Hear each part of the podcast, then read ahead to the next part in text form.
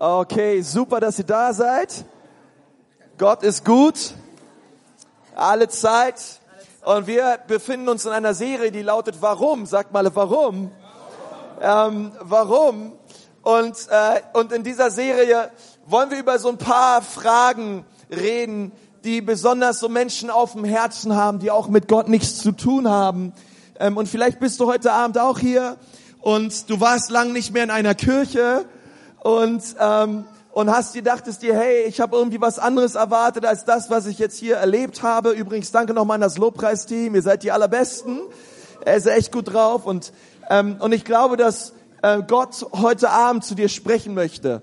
Ich möchte mich kurz vorstellen. Mein Name ist Konsti Kruse, ich bin Pastor dieser Gemeinde und wir wollen heute über eine Frage zusammen reden, die lautet: Warum lässt Gott Leid zu? Und ehrlich gesagt, ich weiß auch nicht, ob ich euch heute die Antwort so richtig bringen kann, aber ähm, ich habe 30 Minuten Zeit, okay, und ihr nur 30 Sekunden, deswegen stehe ich hier vorne und habe Mikrofon und bin Pastor geworden, damit ich einfach ein bisschen länger über diese Sachen reden kann wie ihr. Ähm, und wir wollen uns zusammen einen Text anschauen, ähm, wenn ihr am Anfang diese Handouts bekommen habt aus dem ersten Petrusbrief.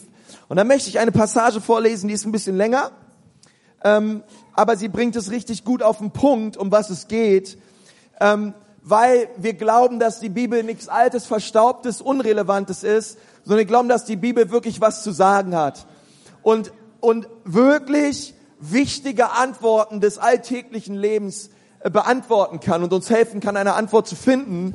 Und so glauben wir auch in diesem Punkt, zu dieser Frage, hat die Bibel was zu sagen.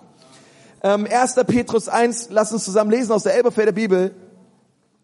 Ähm, und dort steht, gepriesen sei der Gott und Vater unseres Herrn Jesus Christus, der nach seiner großen Barmherzigkeit uns, Barmherzigkeit uns wiedergeboren hat zu einer lebendigen Hoffnung. Sag mal, lebendige Hoffnung. Lebendige Hoffnung. Yes, durch die Auferstehung Jesu Christi aus den Toten zu einem unvergänglichen und unbefleckten und unverwelklichen Erbteil, das in den Himmeln aufbewahrt ist für euch, die ihr in der Kraft Gottes durch Glauben bewahrt werdet zur Rettung, die bereitsteht, in den letzten Zeit offenbart zu werden.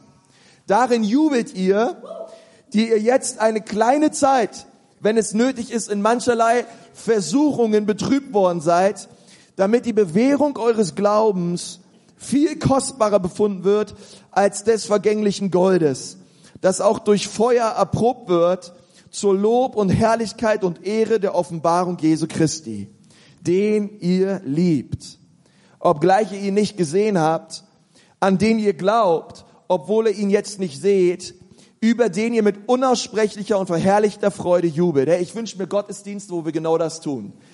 Wo wir mit unaussprechlicher und verherrlichter Freude jubeln über Jesus. Das wäre doch cool, oder? Ich sag euch, Gottesdienst ist niemals dazu gemacht worden, dass wir einen Leichenschmaus feiern, sondern wir feiern den auferstandenen Herrn. Und so erlangt ihr das Ziel eures Glaubens, die Rettung der Seelen. In Hinblick auf diese Rettung suchten und erforschten die Propheten, die über die an euch erwiesene Gnade weissagten. Und was haben sie geweissagt? Sie forschten auf, welche oder was für eine Zeit der Geist Christi, der in ihnen war, hindeutete, als er die Leiden, die auf Christus kommen sollten, und die Herrlichkeiten danach vorher bezeugten. Also die Propheten haben darüber geredet, dass das, was wir in den Evangelien lesen, was mit Jesus passiert ist, das haben sie bereits vorher prophezeit.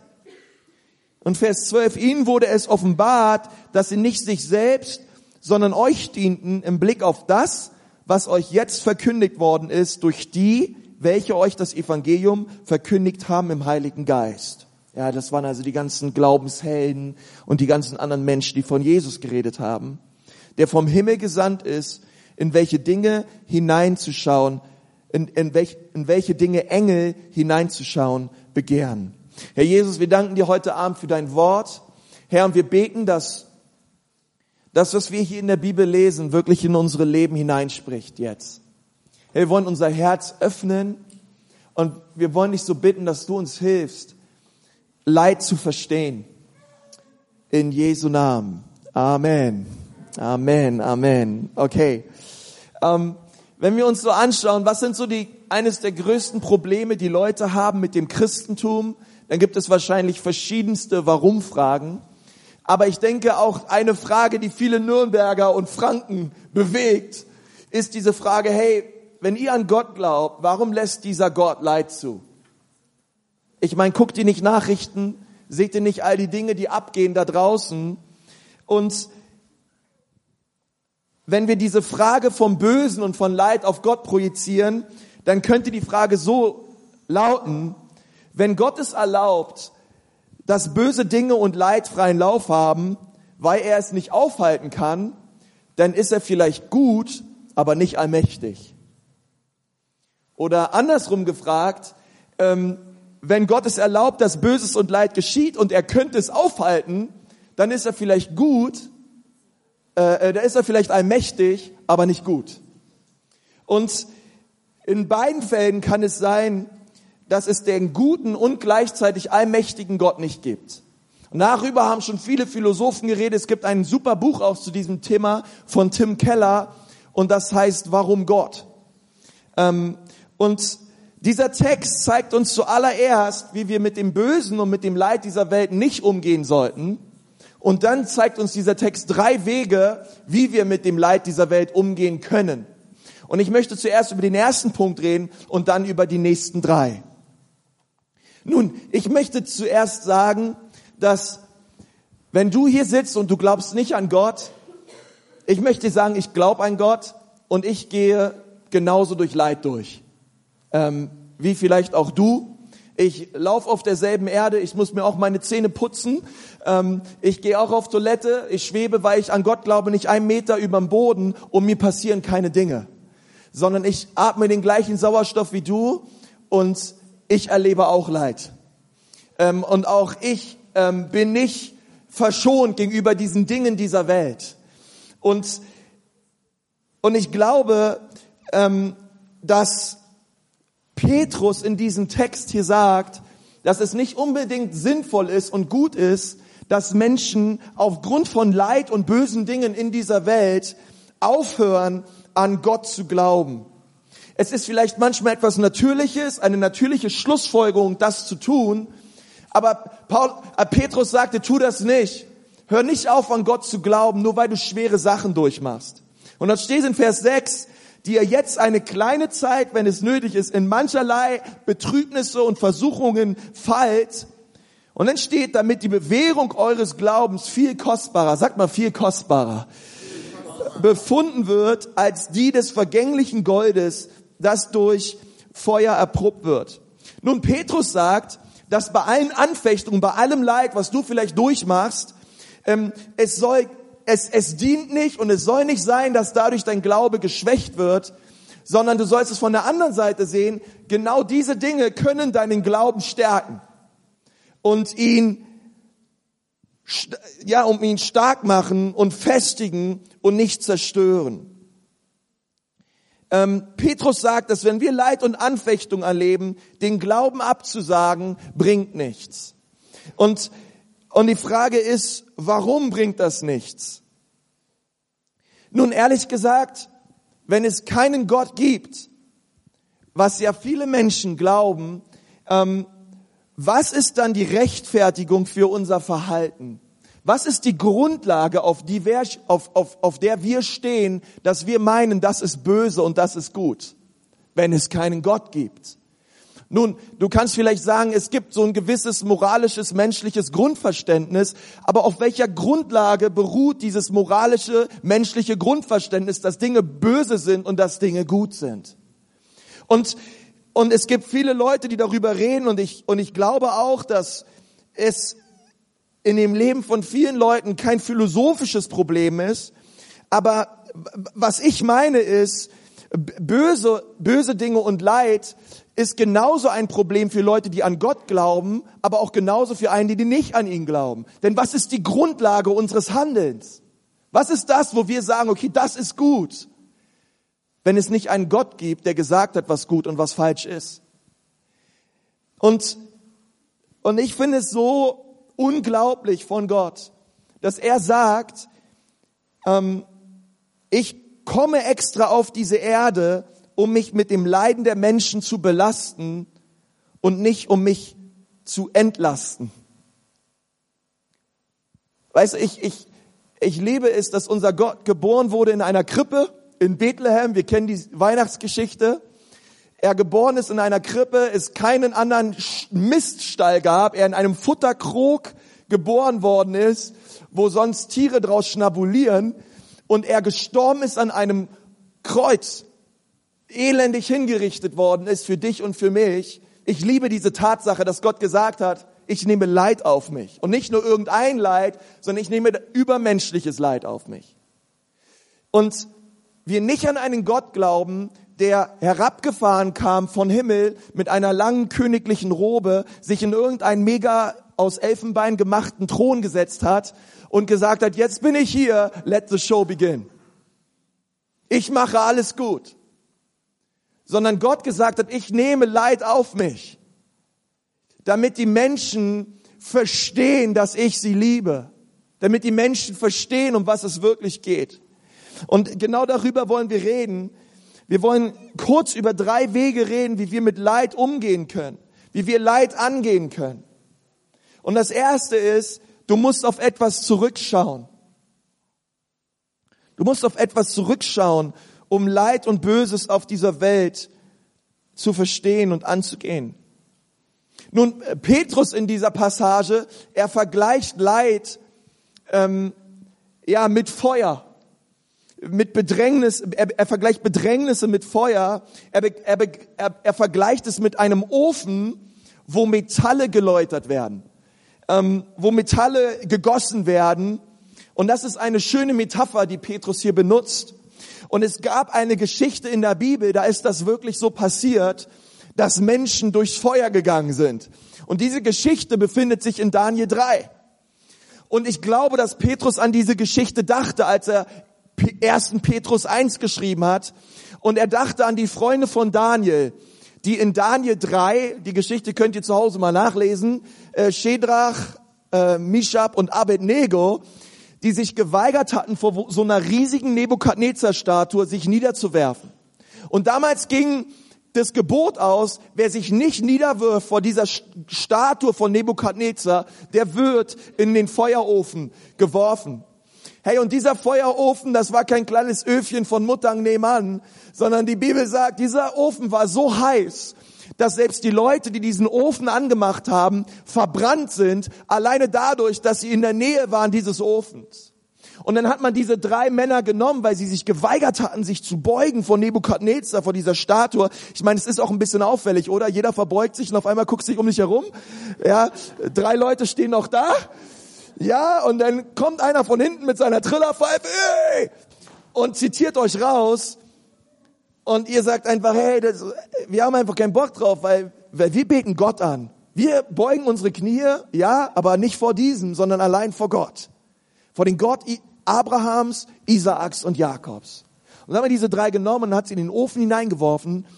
Und dann ist etwas Unfassbares passiert. Ähm, denn diese Soldaten von außen haben gesehen, wie diese Männer im Feuer des Ofens umhergingen und lebten. Sie nicht verbrannt worden sind. Und dann sagt einer, und es ist noch ein vierter Mann bei ihnen, und er sieht aus wie der Sohn Gottes. Und das war Jesus der mit diesen drei Männern, die gehorsam waren gegenüber dem Wort Gottes, der mit ihnen zusammen durchgegangen ist durch diesen Ofen. Es gibt eine Stelle in Jesaja 43, dort steht, fürchte dich nicht, wenn du durchs Wasser gehst, ich bin bei dir. Und durch Ströme, sie werden dich nicht überfluten. Wenn du durchs Feuer gehst, wirst du nicht versenkt werden und die Flammen werden dich nicht verbrennen. Das ist stark, oder? Ähm, denn ich bin der Herr, dein Gott, ich, der Heilige Israels, bin dein Retter. Und, und, und, und dieses Wort wurde wahr im Ofen von diesen drei Männern. Und wenn wir uns diese Stelle anschauen, da sagt Gott nicht, hey, ähm, er sagt nicht, nun, wenn du an mich glaubst, wirst du äh, vor tiefen Wassern und vor Feuer verschont werden, sondern er sagt, wenn das passiert, das heißt, die Bibel geht davon aus, dass jeder, der Gott nachfolgt, durch Feuer geht, durchs Wasser geht, durch Ströme geht. Die Bibel geht davon aus, dass dir Leid widerfährt. Es führt kein Weg dran vorbei. Willkommen im Club.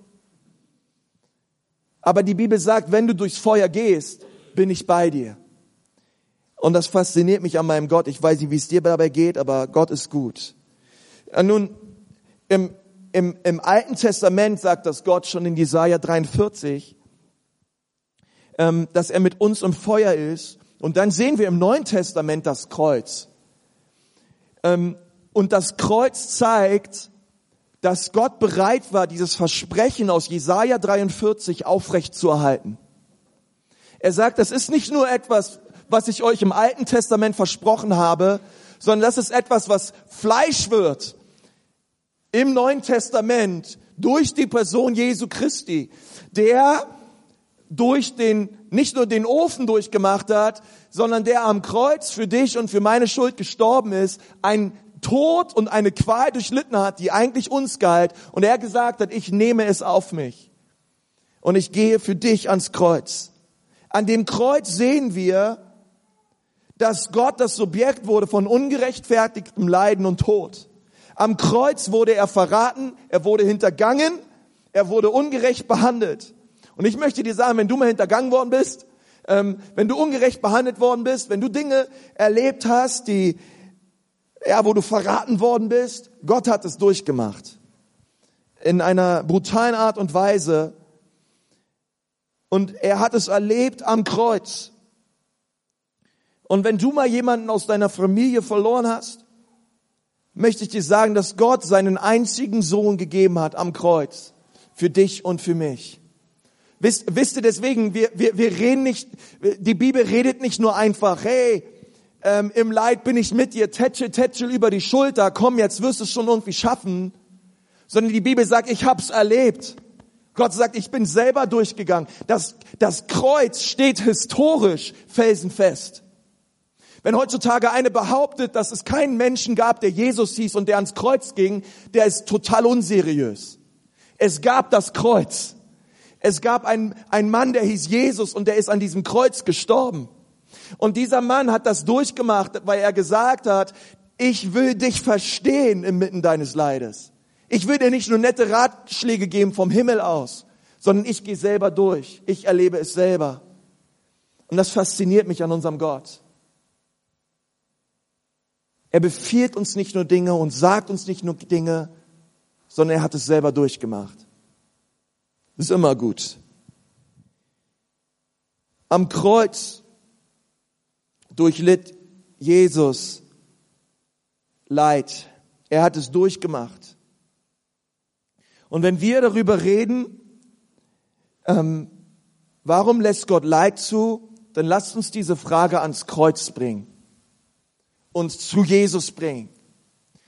Als Jesus im Garten Gethsemane war, dort hat er Blut geschwitzt, weil er solche Angst hatte, das zu erleben, was er erlebt hat am Kreuz und er hat am ganzen Körper gezittert. Und dieser Kelch, von dem er gesagt hat, Gott, ich bete, dass dieser Kelch an mir vorübergeht, aber nicht dein, nicht, nicht, nicht mein Wille, sondern dein Wille geschehe, Herr. Dieser Kelch war der Zorn Gottes gegen alle Sünde unseres Lebens. Und Jesus hat am Kreuz etwas auf sich genommen, was er vorher nie kannte.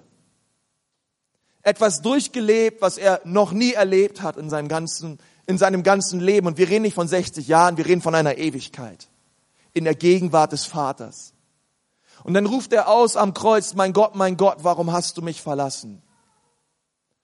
Und ich möchte dir sagen, dass sich die Gegenwart und Herrlichkeit Gottes von, die, ist von Jesus gewichen an dem Augenblick, wo er deine Schuld und deine Sünde auf sich nahm. Und ich sage dir, Jesus nahm nicht nur deine Schuld und deine Sünde, er nahm jede Schuld und jede Sünde, die jemals stattgefunden hat, stattfindet und stattfinden wird, auf sich in einer über, in einer, in einer universellen Dimension, wie wir sie uns niemals vorstellen könnten, brach der Zorn Gottes gegen, gegen jede, gegen jedes Leid. Viel Leid entsteht dadurch, dass Menschen Menschen Leid zufügen und es ist Sünde. Und diese ganzen Sünden, dieser ganze Zorn gegen Gott hat, gegen diese Sünde, sie traf Jesus am Kreuz. Und Und, und Jesus ruft aus, mein Gott, mein Gott, warum hast du mich verlassen? Ich möchte sagen, dieser Kelch und dieses Kreuz, was Jesus durchlitten hat, war noch mal viel schlimmer als der Feuerofen bei Daniel 3. Und er tat es für dich und er tat es für mich. Und wenn wir diese Frage, warum lässt Gott Leid zu ans Kreuz bringen, dann kann ich dir diese Frage nicht beantworten, aber ich kann dir sagen, was die Antwort nicht sein kann. Die Antwort kann nicht sein, dass er dich nicht liebt und sich nicht um dich kümmert. Ähm, das kann nicht die Antwort sein, weil er liebt dich und er kümmert sich um dich. Und über alles zeigt das das Kreuz. Das zweite ist, das erste ist, du, du musst auf etwas schauen und das ist das Kreuz, auf etwas zurückschauen, was passiert ist. Und das ist das Kreuz. Und das zweite ist, du musst auf ähm, etwas Zukünftiges schauen. Nun, was ist dieses Zukünftige? Da sagt 1. Petrus 1, Vers 3, gepriesen sei der Gott und Vater unseres Herrn Jesus Christus, der nach seiner großen Barmherzigkeit uns wiedergeboren hat zu einer lebendigen Hoffnung. Und ich möchte, dass wir das nochmal so aussprechen, lebendige Hoffnung. Lass uns nochmal zusammen sagen, lebendige Hoffnung. Gott hat uns wiedergeboren zu einer lebendigen Hoffnung durch die Auferstehung Jesu Christi zu einem unvergänglichen und unbefleckten und unverwelklichen Erbteil, das in den Himmeln aufbewahrt ist für uns. Preis dem Herrn. Gott hat etwas Wunderbares aufbewahrt für uns im Himmel. Die ihr in der Kraft Gottes durch Glauben bewahrt werdet zur Rettung, die bereitsteht in der letzten Zeit geoffenbart zu werden. Nun, du kannst nicht durch deinen persönlichen Ofen des Leids ähm, ohne eine lebendige Hoffnung jeder Mensch braucht Hoffnung. Es hat mal einer gesagt, das Schlimmste an der Hölle ist, dass es keine Hoffnung mehr gibt. Und wisst ihr, bei allem, was es gibt, selbst ein Mensch, der sich selber umbringt, ist, ist unterm Strich auf der Suche nach Glück. Weil er sich eine Welt nach seinem Tod erhofft, in dem es ihm besser geht als hier. Und unterm Strich ist es das Schlimmste, was es gibt im Leben, wenn ein Mensch keine Hoffnung hat. Aber die Bibel sagt, dass er uns wiedergeboren hat, nicht nur zu einer Hoffnung, sondern zu einer lebendigen Hoffnung. Und das bedeutet, es ist eine Kraft, die wir erleben als seine Nachfolger, eine lebendige Hoffnung. Und wir brauchen eine lebendige Hoffnung inmitten von Leid. Und das ist so wichtig. Und, und er redet darüber, dass Jesus ja von den Toten auferstanden ist und dass wir dadurch diese Hoffnung haben dass wir auch eines Tages auferstehen werden. Und das bedeutet, dass die Bibel sagt, hey, es wird ein Tag kommen, da macht, ich meine, wer, wer von euch kann so richtig guten Trompetensound machen? Okay, komm, steh mal auf, mach mal einen Trompetensound. Okay, nicht, kein Problem, war die Hand zu schnell oben, kein Problem. Ähm, es gibt einen Trompetensound, der kommt und die Bibel sagt, und die Gräber werden aufgehen und die in Christus Entschlafenen werden auferstehen und Christus entgegenkommen. Und das bedeutet, dass auch wir eines Tages auferstehen werden, die wir an Jesus glauben. Und wir werden im Himmel bei ihm sein. Und, und wenn, wenn, wenn, wenn, wenn Paulus ähm, darüber redet, dass eines Tages der Tod verschlungen wird im Sieg, dann bedeutet es, dass der Tod nicht weg ist oder dass dieses Leid und diese schlechten Dinge weg sind, sondern sie werden einfach nur verschluckt. Okay? Wenn ich etwas verschlucke, dann ist es nicht weg. Ich habe gestern, ich war unterwegs mit ein paar Freunden, wir waren in der Metro, wir haben Sushi gegessen, Tacos gegessen, Rittersport gegessen, zwischendurch ein paar Drinks und alles mögliche rein. Ich habe alles verschluckt und abends war mir schlecht. Okay? Weil das Zeug noch da war. Und wenn wir etwas verschlucken, ist es da, aber es hat noch Auswirkungen auf unser Leben. Und die Bibel sagt, dass der Tod verschluckt wird durch den Sieg. Und was meint Paulus damit, wenn er das sagt im 1. Korinther 15? Und die beste Illustration ist, glaube ich, wie bei einem Albtraum. Ich habe das schon mal gehabt, als Kind schon mal gehabt über meine Eltern, aber ich habe das auch schon als verheirateter Ehemann gehabt, dass ich in lauter Frieden in meiner Frau einschlafe, alles ist super und dann kommt der Traum. Und dann träumt man davon, wie, keine Ahnung, die Frau ähm, übelst hingerichtet wird, sie stirbt und du wachst völlig äh, schweißgebadet und heulend auf und dann schaust du nach links und dann siehst du, wie deine Frau neben dir liegt und noch ganz in Frieden schläft. Und dann bist du so richtig glücklich und so richtig dankbar, dass das, was du im Traum geträumt hast, nicht Realität ist, nicht passiert ist. Preis im Herrn, oder? ja. Ähm, und die Bibel sagt, so ähnlich ist es mit der Auferstehung. Ähm, diese Erfahrung, meine Frau verloren zu haben, in meinem Traum, wurde verschluckt durch die, Auferf durch die Erfahrung, dass ich am nächsten Morgen aufwache und sie noch lebt. Und sie neben mir ist und alles gut ist. Ähm, und so ist das mit dem Leid, was wir durchmachen auf dieser Erde. Ähm, bei all den, all dem Traurigen, bei all dem Schlimmen, ähm, was wir durchmachen auf dieser Erde, es wird eines Tages verschluckt werden und der Sieg, den wir im Himmel haben, wird dadurch noch viel herrlicher, weil wir schlimmes Leid und traurige Dinge durchgemacht haben. Also, nochmal unkompliziert. Bei all den Leid, was du durchmachst auf dieser Erde, und ich glaube, es gibt Menschen, die machen viel Leid durch. Ähm, aber die Bibel sagt, dieses Leid, was du durchmachst, lässt den Himmel noch viel herrlicher wirken. Mach das, was du erleben wirst bei Gott, nur noch schöner. Und das ist auch klar. Ähm, und das macht das, was Märtyrer durchleben. Ähm, übrigens werden in diesem Jahr mehr Menschen äh, den Märtyrertod erleben als in der gesamten Kirchengeschichte davor. Und es wird immer schlimmer. Ähm, und, und diese Menschen Leid und Tod und Märtyrerdrom erleben und dann aufwachen und auferstehen und mit Jesus sind, und das macht das, was sie erfahren haben, es wird verschluckt. Und es lässt ihre Auferstehung in Christi noch viel schöner sein. Und das finde ich so stark. Ähm, alles Traurige wird unwahr werden und die Auferstehung wird dadurch noch herrlicher. Nun, wir müssen auf etwas zurückschauen, das ist das Kreuz. Wir müssen auf etwas Zukünftiges schauen und eine lebendige Hoffnung haben. Wir haben eine lebendige Hoffnung. Und es gibt noch etwas, wo wir reinschauen müssen. Das ist der letzte Punkt. Und dort steht in, in Vers 12 in 1. Petrus, Ihnen wurde es offenbart, dass sie nicht sich selbst, sondern euch dienten im Blick auf das, was euch jetzt verkündigt worden ist durch die, welche das Evangelium verkündigt haben im Heiligen Geist, der vom Himmel gesandt ist in welche Dinge Engel hineinzuschauen begehren. Nun, du musst in etwas hineinschauen. Und die Bibel sagt, den Engeln, eine Übersetzung sagt, lüstet es, in das Evangelium hineinzuschauen. Sie begehren danach, das Evangelium zu schauen.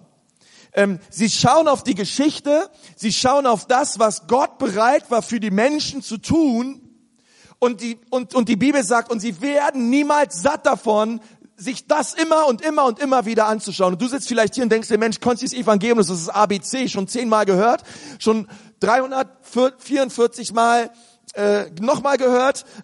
Und, und, und du denkst dir, wie, wie kann es sein, dass Engel, Engel es lieben, es lüstet sie, es begehrt sie danach, dieses Evangelium immer wieder reinzuschauen. Nun, ich, ich möchte dich mal fragen, hast du dir schon mal nachgedacht äh, oder darüber mal Gedanken gemacht, dass Luzifer ein Engel war, immer noch ein, ein, ein Engelswesen ist, der abgefallen ist, der Teufel, und die Bibel sagt, er hat gegen Gott rebelliert, er hat gegen Gott aufbegehrt, und er ist mit ein Drittel der Engel in dem Himmel gefallen. Und Gott hat ihn aus seiner Gegenwart abgestoßen und, und der Teufel ist gefallen. Er ist sehr, sehr tief gefallen. Und hast du dir schon mal gefragt, warum gab es eigentlich keinen Lösungsplan für die Engel? Warum, warum, Jesus, hast du nicht einfach nochmal deinen Sohn gebracht für die ein Drittel Engel, die abgefallen sind und bist auch mal für sie gestorben? Damit auch sie an Jesus glauben, errettet werden und wieder oben bei Gott sind. Ja, das war nicht Gottes Plan. Und dann hat Gott Kreaturen geschaffen, Menschen, äh, wie du und ich. Und die haben genau dasselbe gemacht. Sie haben rebelliert, sie haben gegen Gott gesündigt und diesmal hat Gott gesagt, ich schicke einen Rettungsplan und ich errette die Menschen. Ich werde Mensch, ich sterbe am Kreuz für sie und ich lasse mein Leben für sie. Und die Engel sind so erstaunt darüber, dass dieser Gott die Herrlichkeit Gottes verlässt, auf diese Erde kommt und Mensch wird. Sie sind da so fasziniert von, dass sie sich das Tag ein, Tag aus bis in alle Ewigkeit anschauen. Diese eine Tatsache. Das Evangelium, dass Gott Mensch wurde. Und sie werden niemals satt davon. Und sie preisen Gott dafür. Und in Hebräer 12 steht, dass Jesus all das durchgemacht hat für die vor ihm liegende Freude. Nun, wir haben eine lebendige Hoffnung und unsere lebendige Hoffnung ist, dass wir eines Tages auferstehen werden und mit Jesus sein werden. Was war die lebendige Hoffnung Gottes? Was war die lebendige Hoffnung, die Jesus hatte und die ihm inmitten seines Leides durchbrachte? Und ich möchte dir sagen, was war, nach was hat sich Jesus gesehnt, was er im Himmel noch nicht hatte? Was gab es auf einmal im Himmel, was er vorher nicht hatte, was in ihm eine Hoffnung auslöste, durch diesen, durch dieses Leid und durch diese Bedrängnis zu gehen? Und diese Hoffnung, das bist du und das bin ich. Du bist seine lebendige Hoffnung. Und an dich hatte er gedacht in seinem Ofen. Du gerecht, makellos, wiederhergestellt, geheilt in seinen Armen. Das hat ihn durch den Garten Gethsemane gebracht, durch die Via Dolorosa gebracht, das hat ihn ans Kreuz gebracht und das hat ihn durch die Hölle gebracht. Dieser Gedanke, dich zu rechtfertigen, dich zu erlösen, aus dir einen neuen Menschen zu machen, das löst in ihm Freude aus. Und er hat es getan. Und das hat ihn mit Freude erfüllt und dann ging er durch seinen Ofen. Nun, der Gedanke, dass du seine lebendige Hoffnung bist, das brachte ihn durch seinen Ofen und soll dich dahin führen, dass er deine lebendige Hoffnung wird, damit du es durch deinen Ofen schaffst. Und das ist so wichtig. Du und ich, wir waren seine lebendige Hoffnung. Nun, ich möchte zum Schluss etwas sagen. Wir haben ähm, es gibt, es gibt eine Geschichte in Jeremia 1, Vers 4.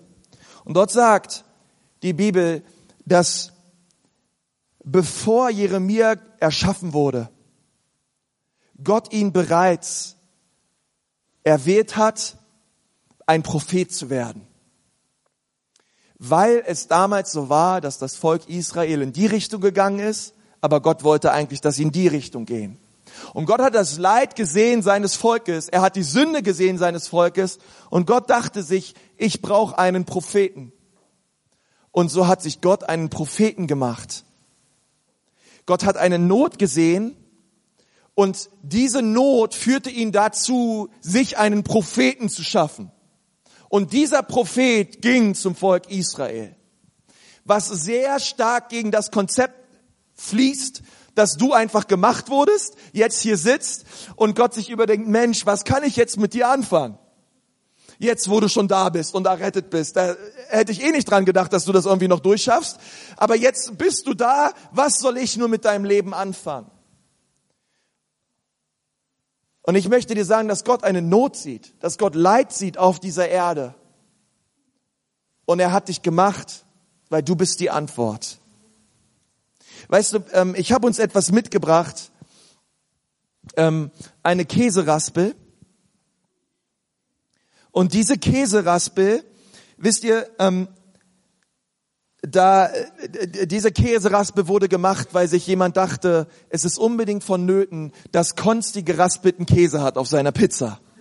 Und deswegen hat er sich das Ding überlegt. Aber ich möchte dir sagen, das war nicht auf einmal ein Bauer auf dem Feld, der hat ein Metallstück gefunden mit scharfen Löchern drinne und ich dachte, hm, das nehmen wir jetzt mal zum Käseraspeln. Sondern dieses Ding hier ist ein absolutes Meisterstück. Es wurde es wurde sich überlegt. Es gab eine Not und die Not war, Konsti braucht geraspelten Käse. Daraufhin kam ein Mann und das, und das ist kein Zufall, dass das passiert ist, sondern einer hat sich hingesetzt und hat sich dieses Ding überlegt und hat sich eine Käseraspel gemacht, ähm, damit wir alle gesund durchs Leben kommen. Okay.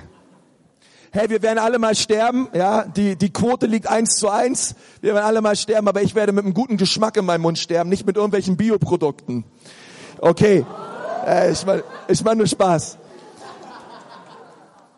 Nun, diese, diese Käseraspel, ähm, ist ein, ist ein Meisterstück, was sich ein Mensch überlegt hat. Nun sagt die Bibel in Epheser 2, Vers 10, wir sind sein Gebilde in Christus Jesus gemacht zu guten Werken, die Gott vorher für uns bereitet hat. Und das sagt im Griechischen, wir sind sein Meisterstück.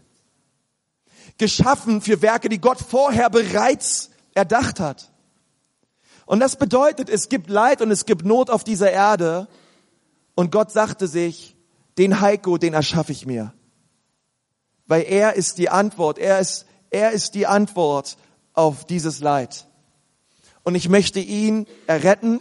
Ich möchte ihn erfüllen mit der Kraft meines Heiligen Geistes und ich möchte ihn gebrauchen.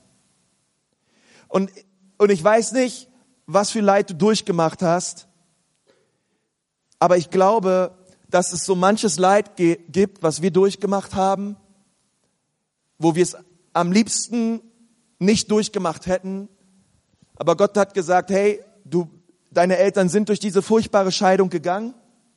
Es war blöd, es war schwer, es waren viele Jahre, du hast viel geweint. Aber ich möchte dich jetzt gebrauchen, um Hoffnung und Trost zu sein für andere Mädchen und Jungen, die auch, wo die Eltern auch durch Scheidung gehen. Ich möchte, ich möchte noch das, ich möchte das Allerbeste machen aus deinem Leben. Denn du bist mein Meisterstück.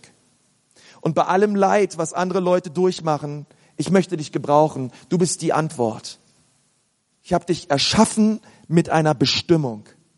Und wenn wir über diese drei Punkte reden, dass wir auf etwas zurückschauen müssen, dass wir auf etwas Zukünftiges schauen müssen, dass wir ins Evangelium hineinschauen müssen, dann ist das nicht etwas nur, was wir dann tun und uns die Brust streichen und sagen, danke Herr, sondern es ist verbunden mit einem Auftrag, den wir haben, Licht und Salz zu sein auf dieser Erde und andere Menschen helfen, durch ihr Leid durchzukommen weil Gott gnädig war mit uns. Ich möchte mit uns beten. Herr Jesus, ich danke dir von ganzem Herzen für diesen Abend. Herr, es ist der Tag, den du gemacht hast, Herr. Und du hast einen Plan mit uns. Gott, du hast uns gemacht mit Bestimmung. Du hast uns errettet und berufen. Und du hast etwas vor mit unserem Leben. Gott, und ich bitte dich, dass das Leid, was ich momentan durchmache, Gott, die Probleme, die ich habe in meinem Leben. Gott, ich bitte dich, dass du mir heute Gnade schenkst und Kraft schenkst, Herr, dass ich durch diese Dinge nicht bitter werde oder verhärte, Herr, sondern dass ich durch diese Dinge nur noch stärker werde in dir.